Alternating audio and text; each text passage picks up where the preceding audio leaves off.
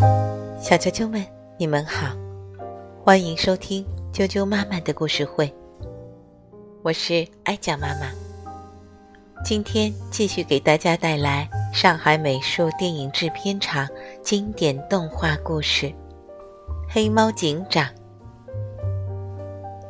上海美术电影制片厂原著，泡沫改写，蔓延动画公司绘制。安徽少年儿童出版社出版。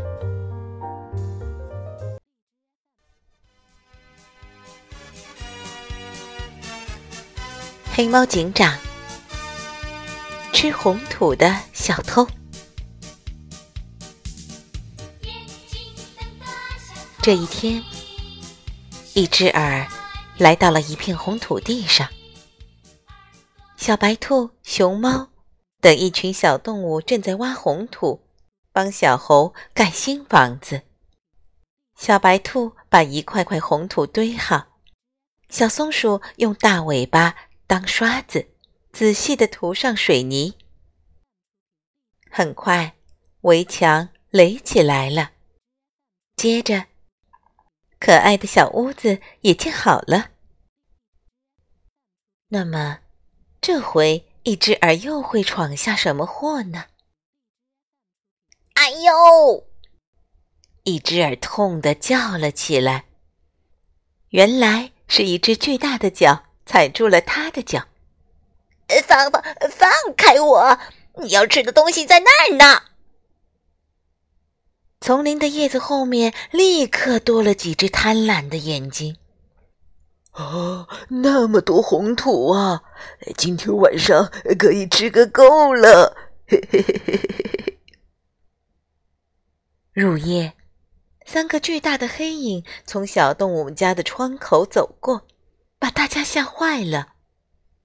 好不容易等到天亮，小动物们才敢从床底下爬出来。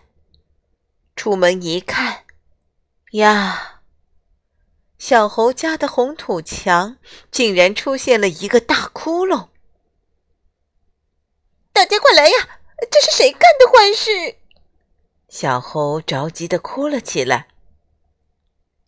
肯定是被昨晚的妖怪吃掉了。小动物们赶紧打电话给黑猫警长。黑猫警长是森林安全的卫士，一定会查个水落石出。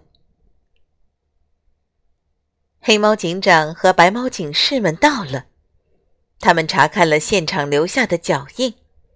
警长又拿出皮尺量了量，心里有数了。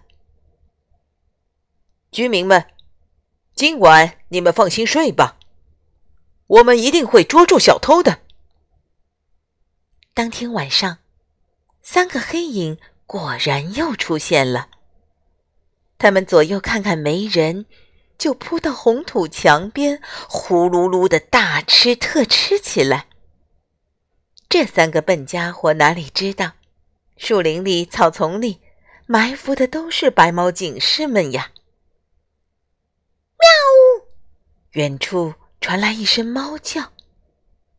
三个笨家伙想，可能是哪里没有家的野猫吧。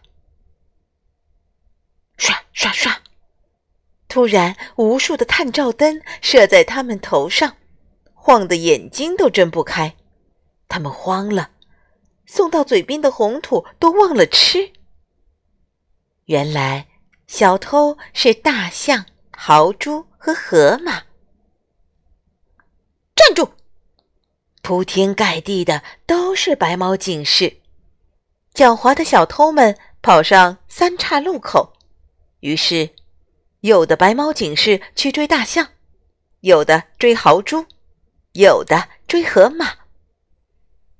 河马拖着肥胖的身子跑啊跑，突然，一条河横在面前。哇哈哈！太好了！河马跳进河里，很快游到了对岸。大家注意，变换成气垫摩托。森林卫士们一按摩托车上的按钮，轮胎立即变成了充满了空气的大气垫。这样摩托车就可以在空中飞行了。哎呀，他们怎么又过来了？河马笑得跳了起来，连裤子被树枝刮掉了都来不及拎。他呲溜一下钻进了草丛里，半截裤子还露在外面。这不是河马的裤子吗？黑猫警长发现了他。呃，我我不是河马，呃，我认错。呃，这时，豪猪还在拼命的逃。河马被抓住了，快跑！他躲进茂密的树林里，警士们找了很久，还是没有找到。怎么会突然消失了呢？警长拿出定位仪，一按按钮，定位仪上的天线就开始乱转。嘟嘟，嘟嘟，嘟！突然，天线不动了，指着前面不停的发出警报。可是那里刚才找过了呀。警长又让定位仪工作了一次。还是指向那里，就是这儿。警长肯定地说：“用电棒。”白猫警士们同时拿出电棒，向草丛中捅过去。嗷！草丛中发出一声巨大的喊声。豪猪捂着头，跳得老高。快到森林公安局去交代。哦！豪猪瘫在了地上。哦，抓到了，抓到了！动物们欢呼起来。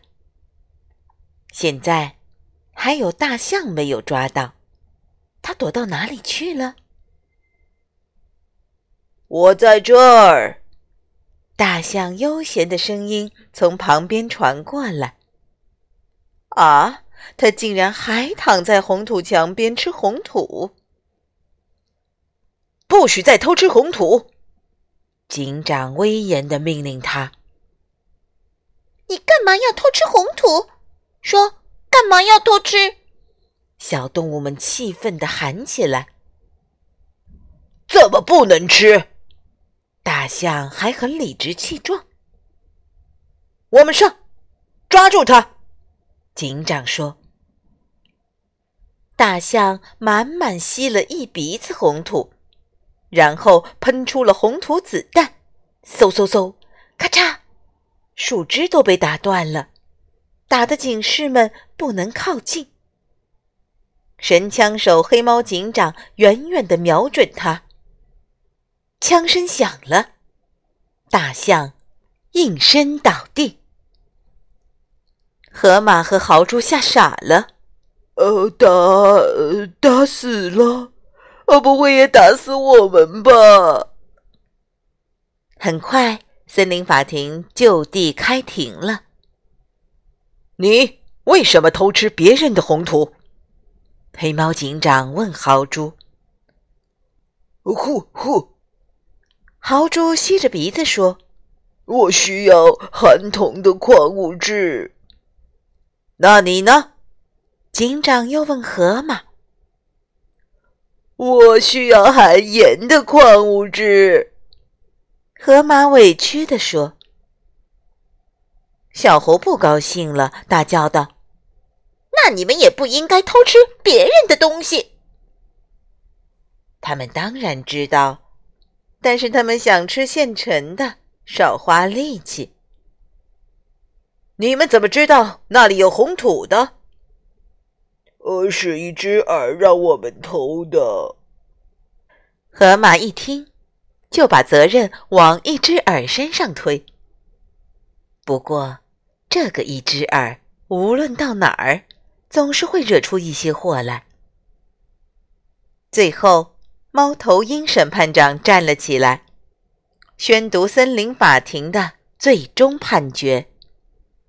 大象和豪猪被罚搬运红土砖三天。河马认错态度较好，被罚搬运红土三十桶。咦，大象不是死了吗？大家都惊讶极了。白猫警士马上在大象的屁股上打了一针。大象坐了起来，摸着头说：“哦，我的头怎么那么晕呢？”原来他中的是一枚麻醉弹啊！小猴家的土墙又砌起来了，大象也得到了教训。那么一只耳呢？它又跑到哪儿去了呢？